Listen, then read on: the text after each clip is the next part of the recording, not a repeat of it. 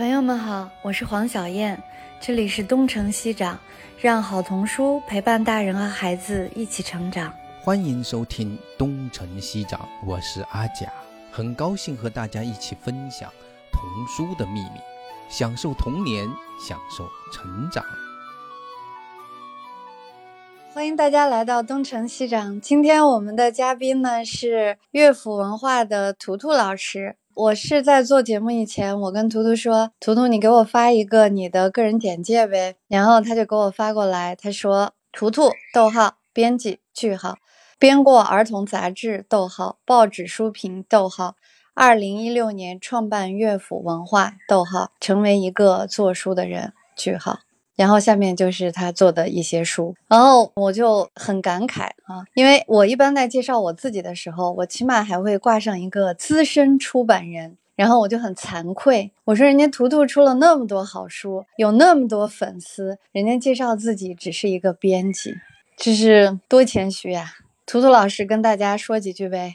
就是我不觉得是谦虚，因为我觉得我就是个编辑，然后作为一个编辑，我会非常的开心。然后，编辑就是做书的人嘛，做书的人就是编辑嘛，我就这么理解的。那资深出版人，或者我以前我也喜欢讲自己是是吧，资深书评人。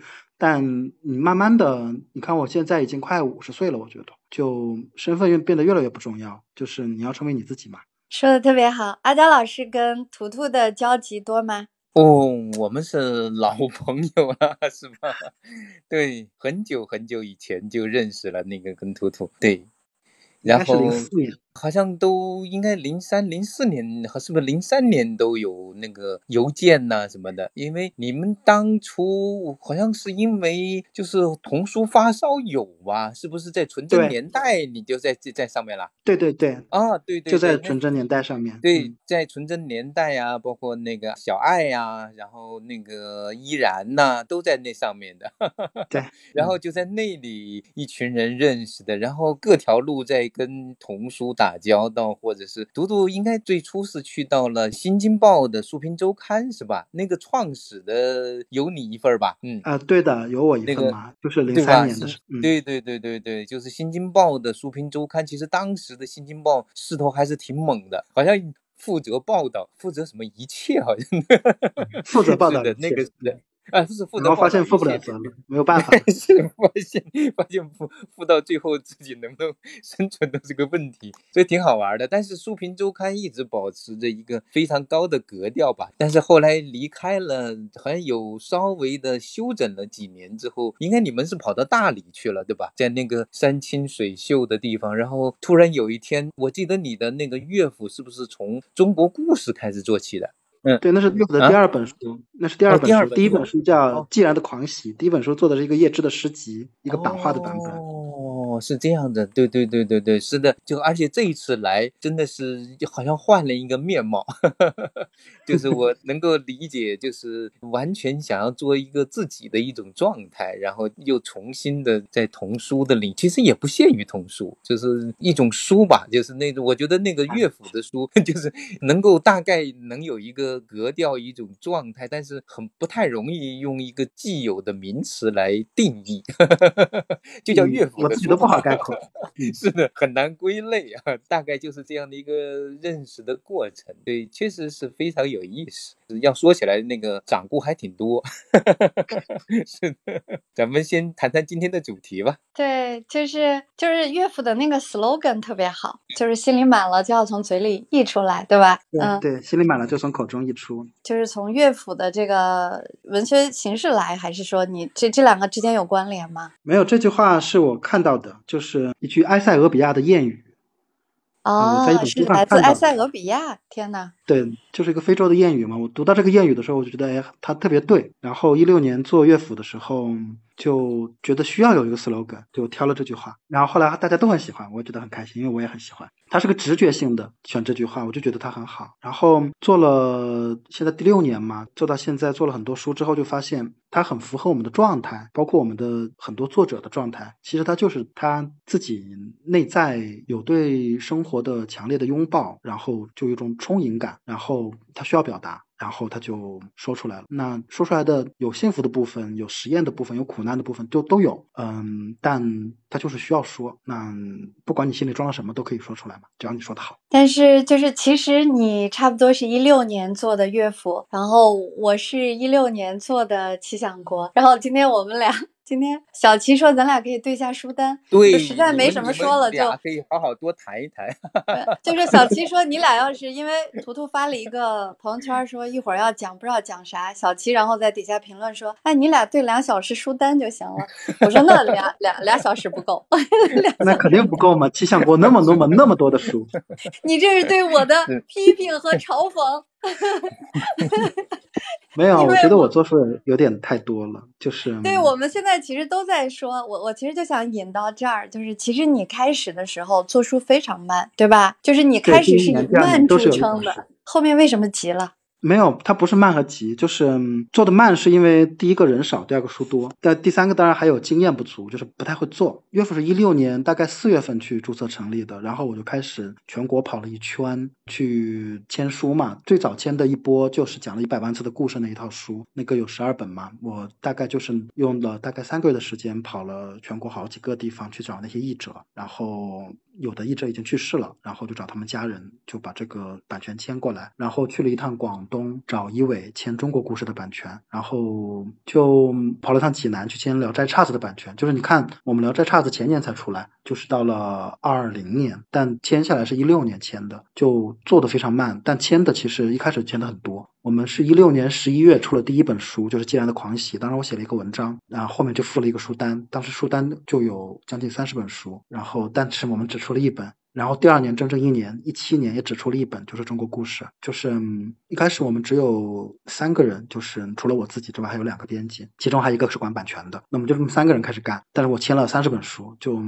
他就转不过来，一直到现在为止。你现在觉得我好像后来急了？不是急了，就是签书的速度一直是这个样子的，只是后来慢慢人稍微多了一点，但做的还是很慢。我昨天数了一下，我们的斗猎现在是一百二十本书，然后又看了一下我们的生产单，现在在生产过程里面的也是一百二十本书。就是对我们这样一个小公司来说，我觉得我现在有两百多个选题，其实就是书还是很多很多很多。但是呢，就是它会有一种贪婪感。就是我就是特别想做，然后有时候脑子里会冒冒出一个主意来，冒出一个主意，我就想实现它。就比如我们做了艾肯的书嘛，《雨滴项链》，《雨滴项链》里面有一篇我就特别喜欢，就是那个馅饼里包了一块天，我就觉得它那个故事的结构就非常像一个绘本。但是英国并没有出这样的一个绘本，可能人家也觉得不需要这样一个绘本，但我就特别想做，我就跑去跟版权方打听，我能不能把它改一个绘本，最后人家就答应了。那答应了我就得做，就是这样。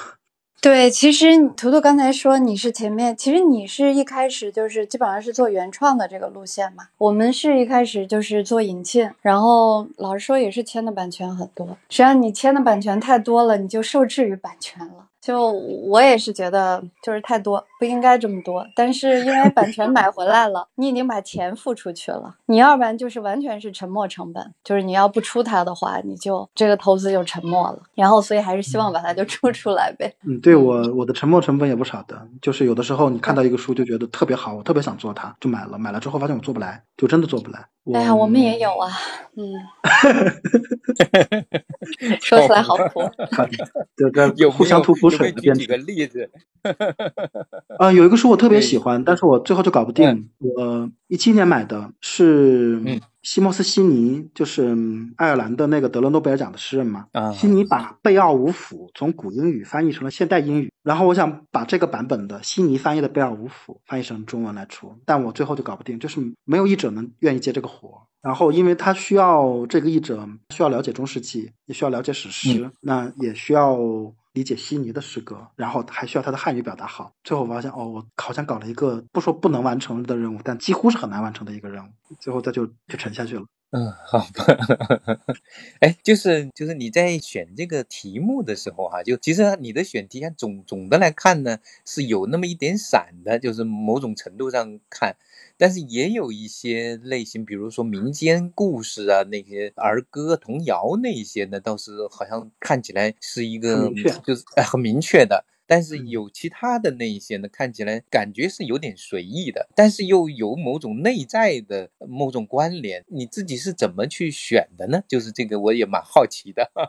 是的，嗯。对，选品其实比较任性，就是你说的是对的，嗯就有点散，他嗯确实是任性的。就是一开始做乐府的时候，跟同事讨论嘛，他们就嗯问我，就比如读者定位啊等等这些，嗯然后我当时就很狂妄，我说我们不考虑这些东西，我们不要为读者服务，我们为书服务。然后嗯就我们挑中了喜欢了这本书，我们为他把它做好，呃，那就读者会来。那我当时很嗯狂妄。回过头来看呢，就是确确实实那一段时间我就是这么做的，就是我喜欢什么，我就会去去做它。就是后来因为乐府之前出到一百二十本书，有一半是文学书，然后另外一半差不多是童书。但是童书它其实也有相对而言比较强的一个文学向度，包括你刚才说民间的这个这些嘛，嗯嗯，论是儿歌还是故事，它其其实也是个文学向。然后另外一个分法呢，就是也可以说有一半是引进版的图书，一半是原创书，就差不多都是这个样子，就是都是各占到了一半。从这两个分类里面，那它总体逻辑我会觉得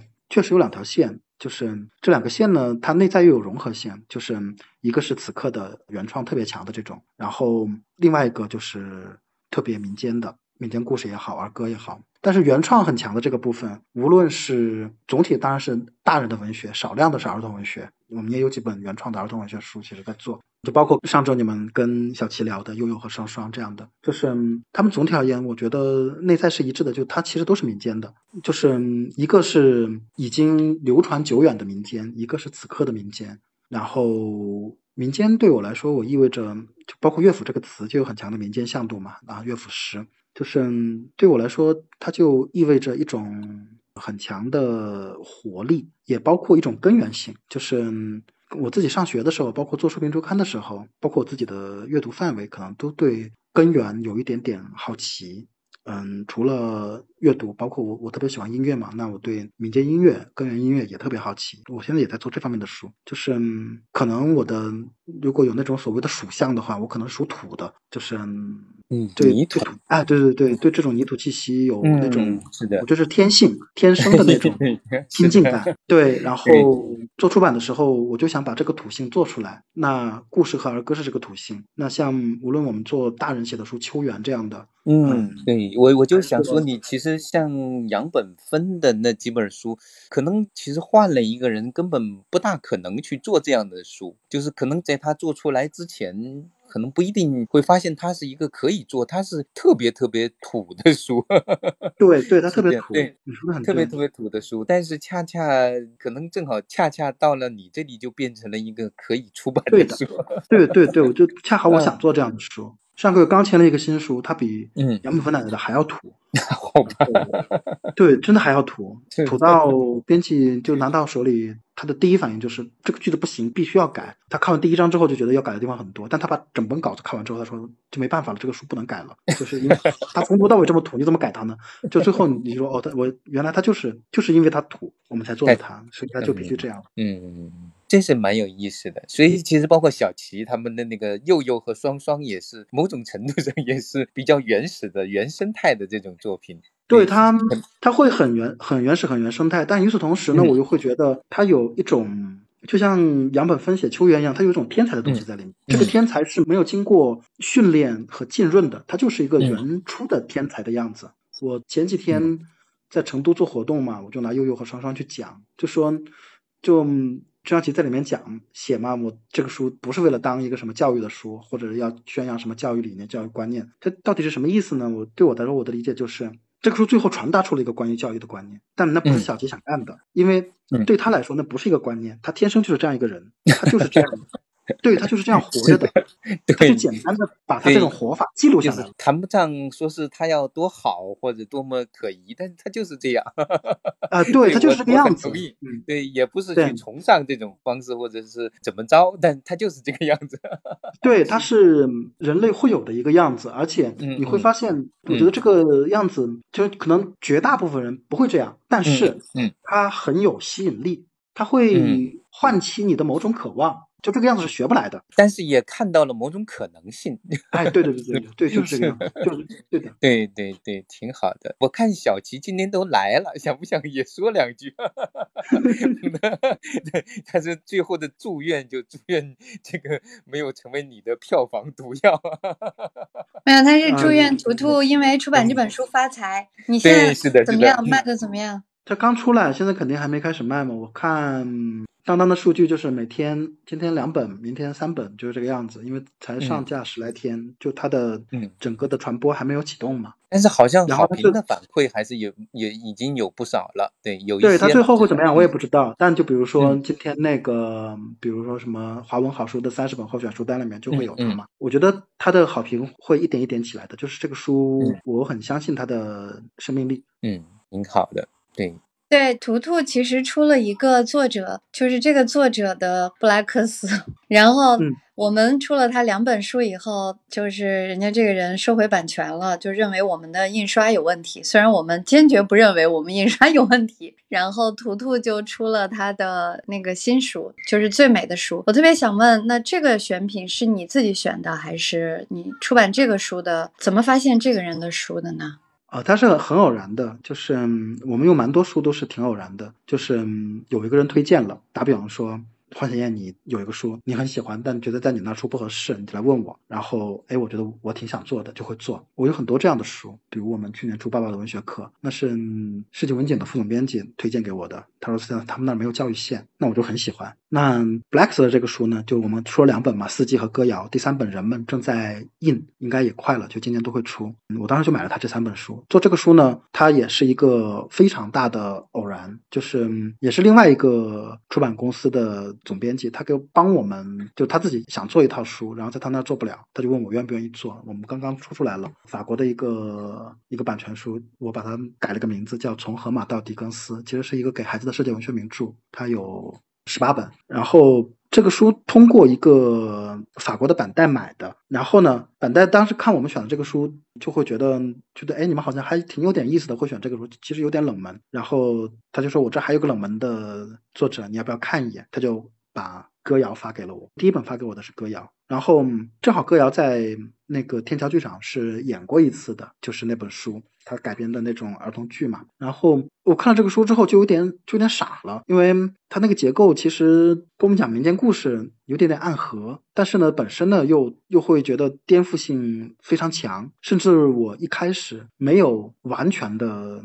应该可以说，不仅是没有完全的，是绝大部分没有的，就是去看懂它。我就觉得它好看，然后我就找了一个我我的朋友，他从法国留学回来的，我说你给我讲讲这个书行吗？然后他给我讲了一遍。我们后来这个书出来，不是后面有一篇小宇宙嘛，就是他写的。就后来我请他翻译这个书，就他给我讲了之后，我就觉得这个书好像特别对，我就挺想做的。但其实我挺担心这个书的市场的，就哪怕他拿过什么世界最美的书啊等等，但他对市场来说不是很管用。我就是很喜欢，然后但就动心了嘛，然后板带又连续发了他另外两个，就是。司机和人们，那都发过来之后，我就我立刻就坚定了，我觉得我想做。特别是我看人们的时候，就是那本还没有出嘛，就是我刚才讲，我看歌谣的时候，我觉得它的一大部分我一开头没看懂，但是看人们的时候，就是我觉得可能它的一大部分我第一眼我就明白了，就是它既是一种孩子一般的，也可以说儿童的对世界的认知，对人的各种身份的认知，但与此同时，它又是一个，甚至我觉得是像一个哲学家一样去对。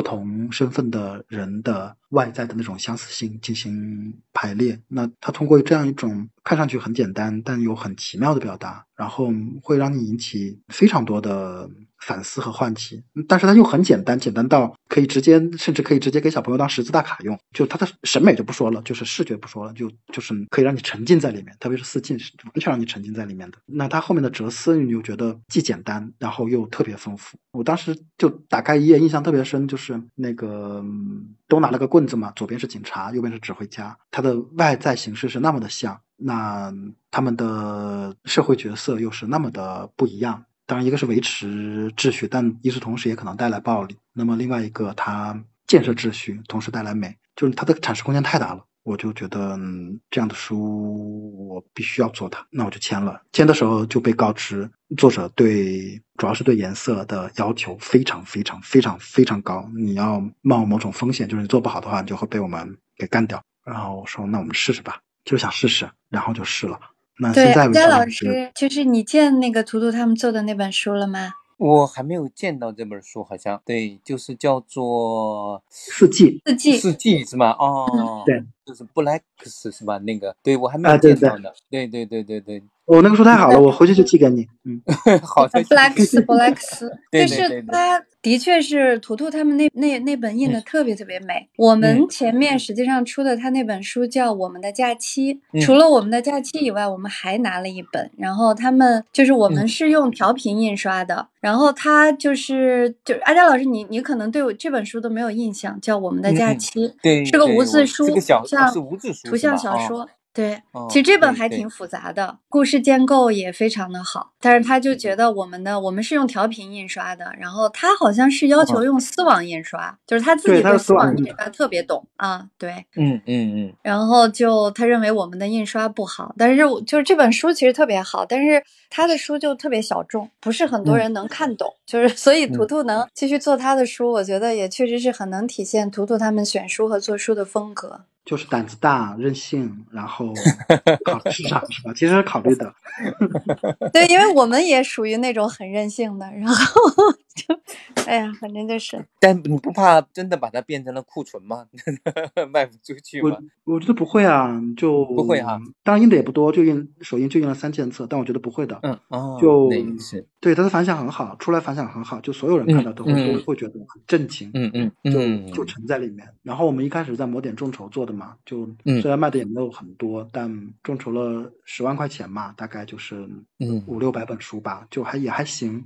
就是它如果一直是小众的话，它总是会有些人会喜欢的，对吧？对，它是就是会有嗯。很强烈的那种，因为非常强的风格，就是会有很多人喜欢，但是它不会变成一个大众的书，这个我也知道。对，是的，所以就是在后期上也不会为使劲的在他身上，也许应该在小齐身上多花点力气，是吧？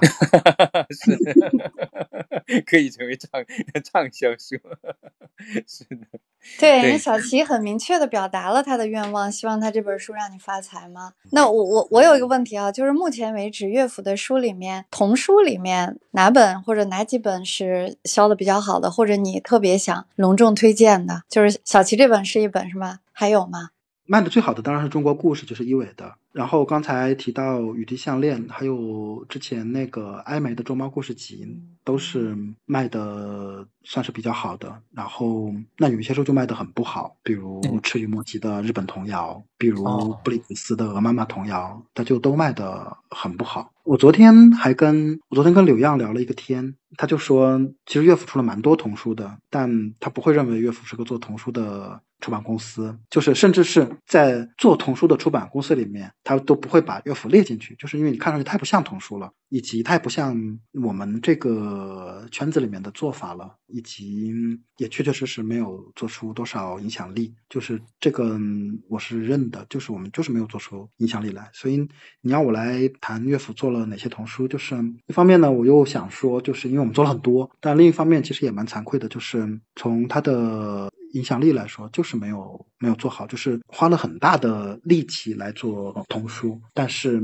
并没有把它做到非常的成立，就是这样一种感觉。那比如我们做文学书，就现在会觉得就是会被认同，就是你你是干这个的，特别是做那种新一点的作者的文学书，就会会被认同。但是做童书，我觉得至少还没有被特别多的认同吧，可能少数的品种有反响，然后以及少数的品种有包括同行的鼓励，觉得你做的挺好的，但它的传播其实就是差很多。像所以你那天说，哎，又何双双，你觉得很特别，做的很好，我就会觉得，嗯，就是这同行在夸我，但他们最后会怎么样呢？就他能不能做成，其实我也不是很有底。就包括我们年初出了那个嘛，哎，阿强你看过那个吗？就是万物大声歌唱那一本。这本也是很惊艳的一本书，对吧？哦，对对我特别喜欢那本书，就因为做那个书，其实也前前后后差不多十年的功夫，十年了哦，差不多要这么久？年就是就是它是个念想，就是我最早在潘家园嗯买到这个书，我就觉得它应该做成中文版。那时候啊，我还在新京报上班嘛，就一直惦记这个事儿。然后，但一个捷克的画家，而且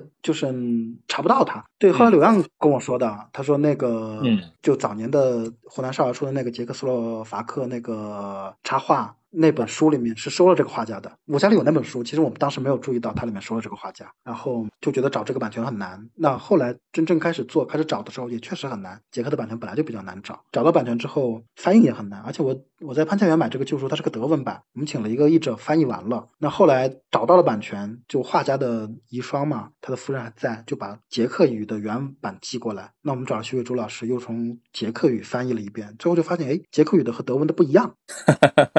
对，就差别非常大，雨薇当时疯了。是的，嗯，对，那最后我们就决定，那你必须要依准于原文嘛，然后就从捷克语的原文，然后我找童子帮我看了一遍，就是从他的儿童角度，后来又找素材老师看了一遍，从他的诗歌角度，然后最后差不多是我跟雨薇两个人一起又磨了一遍这个译稿，来差不多是一个字一个字定下来的。就做这个书做的还确实蛮苦，也正因为就花了这么大的功夫做到这个地步了，所以宇维后来就干脆他就就我们的编辑田宇维啊，就他嗯他后来走了，就是他只编了这一本书，在我们这儿待了八个月，就一本书，然后带着这一本书走了，又过了两年才终于编出来，就是因为我们花了这么多的时间，这么大的精力，这么大的心力吧，我觉得是，所以他就觉得干脆把心力花到，所以嗯后来他在排版上也花了极大的心力。那我觉得这个排版是有蛮多创意在里面的，所以这个书做出来之后，我觉得就是原本它是一个捷克的，其实就是个童谣集，那也很土地。那从这个嗯原本的文本，再到画家，再到后期的编辑工作，就我觉得他的这种心力和投入，它是匹配的，所以最后出来会觉得那个书是真的惊艳。我觉得它是我会很开心的拿出去，很骄傲的拿出去送给朋友的书，就觉得啊，你看这是我们做的童书。是的，哎，这本书它原来的开本就这么大吗？原来开本就这么大，就这么大哦。对，对，我们买了他四本书，就嗯下半年还会出两本，然后还有一本是明年的，明年那本我觉得很期待的，因为嗯就一开始不知道有这个书，那就后来因为跟他的遗孀联系了之后，他的遗孀告诉我们的，他有一本这样的书是在画家去世之后才出的，是捷克的民间故事，它比格林童话的定稿的时间稍微晚一点点，但是也是在十九世纪，是在那个。叫涅姆曹娃，是捷克的，我觉得是现代文学之母吧，差不多是这样一个地位。然后他把捷克的民间故事定了稿，嗯，就是嗯早年那个人民文学出版社出那个叫《世界文学名著文库》里面就有涅姆曹娃的一本嘛，外祖母应该是。然后，但他定稿了捷克的故事集，然后就这个画家泽布兰斯基，他就算是一个，也算是一个晚年的一个志愿，就是想把这个杰克的故事集给他图像化。那这个工作他跟塞弗尔特一起做的，塞弗尔特是杰克的诗人，得了诺贝尔奖。那么塞弗尔特把涅姆曹娃的定稿的杰克故事，他做了一个现代语言的一个改写修订，有点类似于卡尔维诺为意大利故事做的工作。那塞弗尔特做了这个工作，然后泽布兰斯基把它画了下来。就这本书，我就会觉得，对，他就很符合我的调调。然后，是的，然后呢，我就会对他充满期待，就是这样。其实就是你你做的那些书里面，可能就是在我看来是最最值得珍藏的，就是那些呃民间故事、童谣、歌儿歌那些，确实是国内的这种出的，它也有，但是它也有时候它出的特别的儿童化，就是特别的想要很低幼，但实际上有些有些部分它其实并不是那么的低幼，它其实是属于一种文化的一种内核的东西，很原始的文化的东西。对，如果你这么慢慢的出奇，包括那个鹅妈妈童谣的布里格斯画的那个，也是属于这一个系列里面的。就哎这个，我觉得是一个非常清晰的大戏，这个是我觉得是具有里程碑意义的。包括我看那个中国儿歌那一本也是特别好，那那本书。那个也是真，也是搞了十年，就对我就特别喜欢他这本书，他这个版权很难找，我还托了吴兴文先生，他是台湾远流的嘛，他说朱介凡我认识啊，我见过他，哦。他说他就帮我联系，结果过了半年，他跟我说，哎呀，朱先生过世了，他的儿子也过世了，然后。哦。那出他的书的林海音出的嘛，真善嗯。叫那个纯文学出版社嘛，那早就解散了，就他们一家人就找不到了，就这个版权就嗯石沉大海。我真是在中文的网络世界里面，这可以说一点线索都不放过。包括很多年前那个重庆有一个读者，可能是在天涯上，就是嗯跟朱家的。后人有过联系，他就写了一些那个类似于书画这样的文章，讲他们的联系。嗯但他看他年纪也很大，也也有七八十岁，我就给他留言，那当然就是全都石沉大海。然后就怎么都不行。但我们最后我们那个版权编辑还是蛮厉害的，我我很想夸我们的版权编辑。是的，不容易。呃，对，就布里格斯那个鹅妈童谣找起来也很难，也花了很多年。就是布里格斯活着，我们找到了他的经纪人，然后但是他们所有人都不知道他这一本书的版权在哪里。哦，然后这还是拿过格林纳威大奖的书。对，这个拿了格林纳威大奖，然后呢，嗯通过企鹅去问，企鹅斩钉截铁的说这个版权不在我们这里，然后我们就花了很多年，问了很久，最后都是找不到，最后最最后还是那个可能我们的版权编辑没锲而不舍，一直写信，最后就是企鹅的伦敦的一个工作人员可能有点同情心。他就去查了他们的旧档案，最后发现哦，原来这个版权是签在了企鹅的，他们自己没查到。这个书不是我们的。对，一开始肯定解铁的不是我们的，对，然后对就封掉了。然后朱介凡这个也是，嗯，就后来找到了他女儿的退休，他女儿最后是是在台北故宫退休的，那啊就通过这个线索最后找到了，然后就买到了这个书。买到之后那天我就真的是嗯就跳起来了吧，就差不多这种感觉，就是 就爆炸的感觉。我们有好几个这样的书，就是念念不忘的书。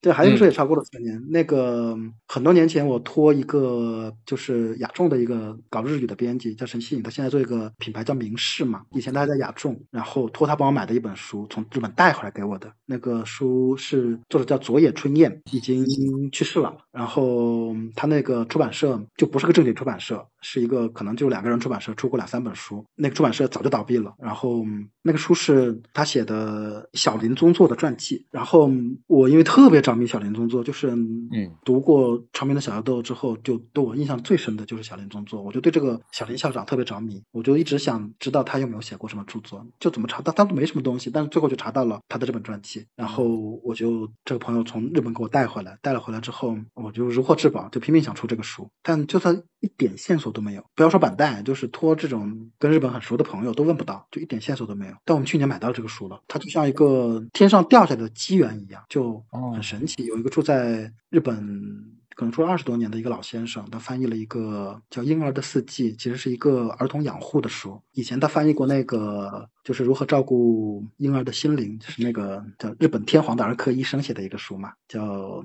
内田寿七郎的书。从那时候认识他的。那他翻译了一个这样的一个婴儿养护的书。那个书本身其实他的观念现在已经蛮常识化了，但呢写的很温柔，我还蛮喜欢的。就是他就想在国内出，我就答应出这个书。就那天我突然就觉得他在那待了二十多年，我是不是可以托他问一句？我就跟他说了一下，嗯然后那个老先生就是不一样，他就真的就查了很多资料，然后他最后说他找到了一个线索，去写一封信试试看，他就说试试看，然后最后这个信写回人家就回过来了，是那个佐野和彦的太太遗孀，就真的回过来了，然后说很多年前其实有中国的出版社也联系过他，但他觉得信不过，就没有授权，就一直这个事儿就搁置了。但现在既然你在日本住了二十多年，我觉得你信得过，就交给你来做吧。然后，对，然后就签下来了，我就觉得神非常神奇。对对，那个书翻译过来，第一页我当时就看的差不多热泪盈眶。嗯第一页就是那个嗯传记的第一页写的就是那场大火，八学园被哦烧掉了。小林宗作站在那里看着那场火，然后对嗯他的儿子说：“他说，哎呀，你看我们什么时候再造一个呀？”就那个感觉，我就觉得，哎，就就像小林校长说出来的话，我就特别想做这个书，然后就做成了。而且那个老太太很好，因为这个书嗯前面有个黑柳彻子的序，然后他说我帮你一起把这个授权一起搞定了，再签给你。他就帮我把那个序的所有手续都走完了，我就可以完整的做这个书。这本书是很有希望大卖的一本书。我也觉得他有希望因为嗯这是他是八学园的父亲嘛，嗯，然后是关于他的唯一的一本书。对，就是喜欢窗边的小豆豆的人必读的一本书。嗯，对，我觉得 应该是很。大的对，好的，好的。就过千好万，阿杰老师，你提供了封面的文案。是是八学园之父嗯，啊！真的，我我觉得这本书一定是会很受欢迎的。什么时候出版？我觉得明年应该可以出了。哦，那太好了。现在他大概嗯八月份，八月份就会译完。明天肯定能出了。嗯，是蛮神奇的，就是所以世界上总有一些人得惦记着一些事情，就是念念不忘才对这本书本身也很神奇，你知道吗？我后来看那个、嗯那个作者写的序，那个作者他本身在那个东京的电视台工作，他的那个工作室和那个黑柳彻子，他不是一直在那个电台嘛？他的那个办公室就离得非常近，他们每天进进出出，进进出出，是非常非常熟的同事。但是他不知道黑柳彻子是八学园的学就是生，八学年的学生。而黑柳彻子不知道他想做一个小林宗的传记，嗯嗯，是的，就各自一直在做这样的工作，然后等到最后对上了啊，原来我们这么近。非常有意思。对，哎，小燕老师，你你准备再继续聊哪个话题？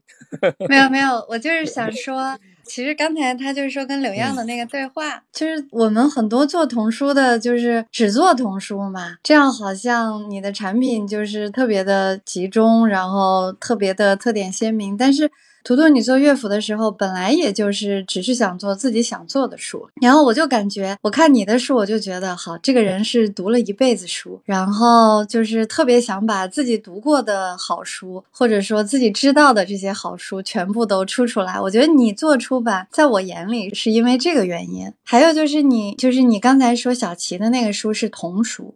但实际上，其实小齐的那个佑佑和双双也不是童书啊。其实它在某种程度上也不是标准的童书，包括你那个童年美术馆，对它都不是童书，对吧？那是和儿童相关的书。对，嗯，其实你开始做童书，你其实是无意识的在做童书，对吧？你其实并没有觉得我是来做童书的，有吗？嗯，也没有。我觉得一开始做书的时候，我就知道我想做童书，但是呢，就是我稍稍有点倔吧，可能就比如说零四年跟阿佳老师他们一起玩那种童书发烧友、绘本发烧友的时候，你就会觉得童书应该是这个样子的。然后当时市面上就是是中国的童书出版一个很很低潮甚至黑暗的时期嘛，就觉得市面上的书不对。那现在呢是反过来的，就市面上的书非常丰富，特别好，但在丰富和好之外，我多多少少会觉得它形成了一种。关于好的规范，这个规范是正确的，因为它建立在专业之上，就是这个规范是正确的。但与此同时，我也会觉得，就是在很多时候，规范也可以稍微打破它，就打破这个规范未必就不对。其实我想试一试，能不能做出一点在规范之外的，就有点不一样的，它也一样可以是好的童书的那那种书。但到底要怎么做，怎么打破这个规范，然后让它看上去不像那么正确的童书，但它又是好的或者说对的童书，其实我也不知道应该怎么做到它。我就是想试试。对，所以这个就可能就可以牵扯出另外一个话题，就是请你再聊一聊小齐这个书，或者说你们最近出的你认为是童书的书，再介绍几本。先讲一下小齐这个书吧，就是我做小齐这个书的时候，其实还实话实说还蛮慌的。小齐每次都跟我说，下个月是不是就可以出来了？下个月是不是就可以出来了？他其实明明知道下个月不可能出来，但他用这种方式。提醒我你想把我的书做成什么样，而每一次我能给出回答就是再等等，再等等，再等等，因为我不知道我要把他的书做成什么样，就是最后做成了现在这个样子，它也不是我一开始就能想出来的。我一开始做他这个书，其实我前不久在豆瓣上写了一小条评论嘛，真的就是那个样子。小齐把他这个文档给我说，你觉得能不能出？然后那里面很多，其实在他的朋友圈看过，看过，每次看我都觉得他写的很好，但写的好和要变成一本书，它中间还有蛮长的一个距离。当他给我的时候，那他就变成了一个真正的，他是个邀请，当然他也是个提问，一个问询，就是第一个可不可以，第二个要怎么样？我应该是第二天我就跟他说，我觉得我们出吧，因为我觉得这是文学。但我说这个话的时候，心里我没有底，就是要怎么出，出成什么样。我每次到外面讲的时候，我都是强调要为书服务，然后不考虑读者所谓的读者群啊，我确实也不怎么考虑，但其实也是要考虑的。就是他其实有个想象，就是某某人他读这个书的样子，就是做一个书的路径，他的或者叫市场路径，他他是有个想象的。那小齐这个书呢，他就有点超出这个想象，就是想不出来，一点都想不出来。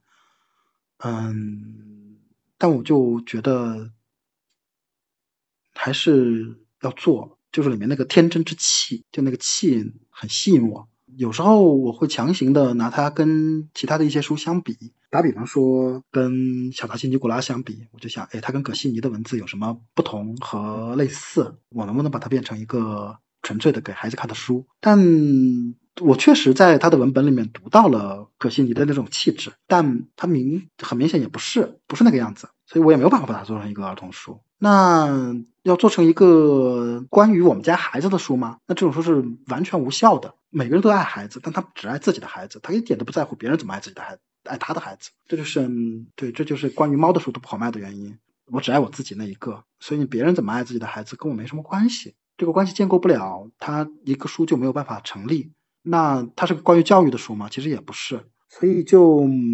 就一直是很慌的，甚至可以说是在一种叫做混沌状态之下推进他的这本书。包括他后来把这个书在北京晚报发了一个专栏，有了一定的反响。但这个书怎样成为书，成为怎样的书，我都是不知道的。更要命的是，小七给我转转给我她老公说的话，因为她老公是我很佩服的出版人。她老公跟她说的是：如果多多出这个书，我给你的唯一的建议就是你不要干涉他怎么出。他很开心啊，他说：“你看，我老公都说了，不用干涉你怎么出，你想怎么出就怎么出，那你就随便干吧。”可是我不知道怎么随便看他这本书，从头到尾我都不知道，我就知道这本书我很喜欢，它很好。然后我跟我的编辑商量，编辑叫武林，他也说：“哎，这个书很好，很喜欢。”但是呢，最后要做成一个什么书，他也有一点不说迷茫吧，反正也有点不知道，就是他会变成什么样子。那最后我们就决定随波逐流，且让他就这样吧。所以它是一个最后是直觉的，也是无可奈何的选择，就是随波逐流，让它就这样。我现在回过头来看，可能因为这个成了一个可能是对的方式，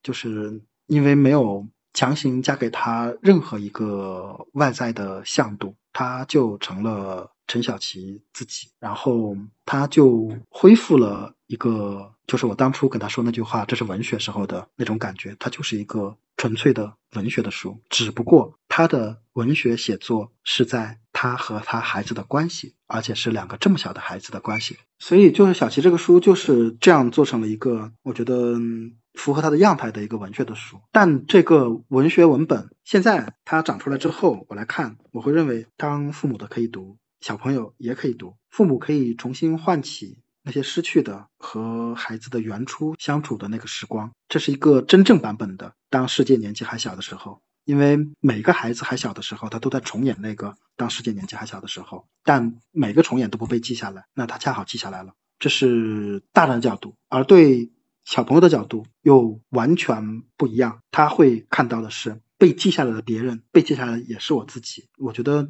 小朋友当他读到这样的文本的时候，会有一种深深的认同感。从这个角度来说，它好像也像一种赋权一样，就是我们这样的句子也是可以被写下来。其实去年出了《童年美术馆》之后，我一直在想，嗯。有没有可能做一种书，就是这种书，它就是儿童创造出来的，而且其他的儿童也能看，它是儿童之间能够构成理解的。如果我们有大师们创造的绘本，那么儿童创造的为什么它就不可以？当然，它在技术上有很大的难度，但我还是觉得它在不知道，我会觉得它有种可能性。那陈小奇当然不是这个可能性了，因为陈小奇他是一个，我之前说他没有经过规训。但他其实是经过专业训练的，是一个经过专业训练但保留了那种天真元气的写作者。可能因为他最主要的职业身份是家庭妇女，就是他们没有选择那么强烈的一个社会身份，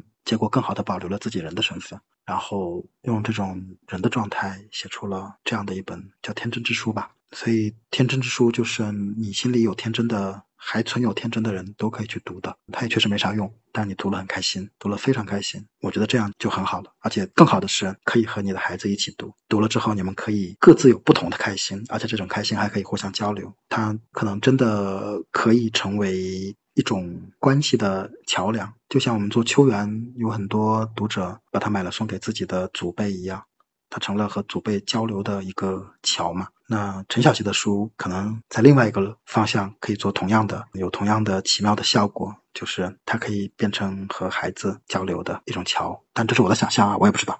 对你刚才说不知道我们上一次谈到了什么，其实我我们上一次收的时候基本上就是这样解读这本书的读法的，对吧，贾老师？就是可以和孩子一起读。其实还蛮适合亲子共读的。他的那些小七的那个内容。那除了这本书以外，你可以在我看你那个万物大声歌唱，今天刚才有提到嘛？我身边的很多做童书的，像我们的很多编辑都买了这本书，你也可以跟大家推荐一下这本书吧。就是跟我们的听众朋友们，这本就是好像是真正意义上的儿童书，是吧？嗯，对，它是一个非常纯粹意义上的儿童书。我不太那么会做纯粹意义的儿童书，那这本我觉得做的还还蛮过瘾的。就刚才说了，泽布兰斯基他是捷克的一个画家，就一般做童书都要讲各种大奖加持，其实我找不到他得了。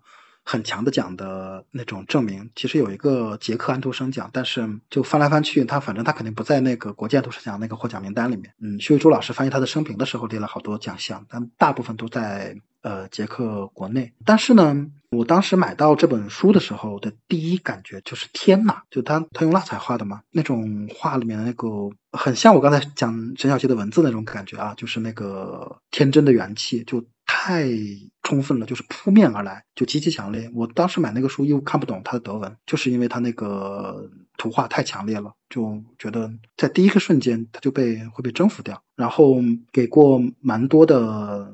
朋友看，包括画家的朋友都会觉得这是哪来的冒出来的一个这样的一个，觉得是个大师级的人物，但我们都不知道他是谁。最后就是熬着把这个书做出来的。做出来之后，我会觉得它有几个层面。刚才讲了一个是它的文本，文本那第一首就是小老鼠号召大家出来就是跳舞嘛。嗯，有一种极其欢乐的气息，特别是那种那个叫什么出不来的瘸了腿的你就别来了，就那种，我觉得就是真正的儿童的语言。我们当然在译文上打磨也打磨了很久，那最后出来的感觉，我就觉得它是太适合大声读出来的一个童谣了。就是虽然是一个翻译过来的，但它大声读出来就特别好，而且就是要大声。这个书的开本也大，然后它的视觉也非常的强烈。画的就刚才说的那种天真淋漓，然后里面有很强很强的很强的流淌出来的欢乐的气息，然后包括童谣本身，它也特别适合这样大的声音，就是这样一种感觉。所以呢，就是一方面它是一个很标准的童书，但另外一方面我也会觉得它还蛮不同的，就是可以这样大声的张扬，然后纯粹的快乐，然后嗯，在快乐之后，你还可以有一种。意犹未尽，那下次还可以继续的那种感觉，就是那个童谣的欢乐劲之外，它其实还有一点点诗歌的余韵在里面，所以这个书就会让你觉得。我也不知道应该怎么形容，反正就是刚才说的那种感觉，就是它特别适合你这样进入它，然后开本又很大，你把它翻开来，然后跟你的孩子一起这样大声的读，一起进入小老鼠啊、小猫呀，或者一只山羊、一只狐狸，他们的欢乐，他们的有的时候是懊恼，有时候甚至是沮丧，就都可以。这种万物和小朋友的那种天真，他和万物的那种连接，我觉得就是天成的，它就是浑然天成的一本书。总而言之，就是很好的，快去买吧。嗯，我们时间其实也都差不多了，特别特别谢谢图图。然后我最后一个问题啊，你这头像是有人专门给你画的是吗？头像是小满画的，我们的一个作者，他给我们画了很多本书。对，这个特别有特点，这个。你还要最后跟我们的听众说点什么吗？因为你已经被催了，时间也就差不多了。没有想到什么特别要说的，就是乐府做的，不管是大人读还是小孩的书，然后我觉得他其实同时在走向两极，就是一部分是扎根在土里的，而且希望往很深很深的土里扎进去，但另一方面呢，又希望能够像一棵树长到天空中一样，它可以。长得够高、够远，够到叫想象的极处，所以我会希望读者们也愿意一起来体验这样的一个一个过程，就是我们在书里面可以抵达很久远往昔深刻的根源，也可以去往想象中的不可抵达的未知的未来，不管是时间的还是空间的。所以我曾经有想过，有有一段时间想过，岳父应该做个副牌叫极境，就是在极处的那种感觉，但好像也不需要了，就是做这样的书就可以。反正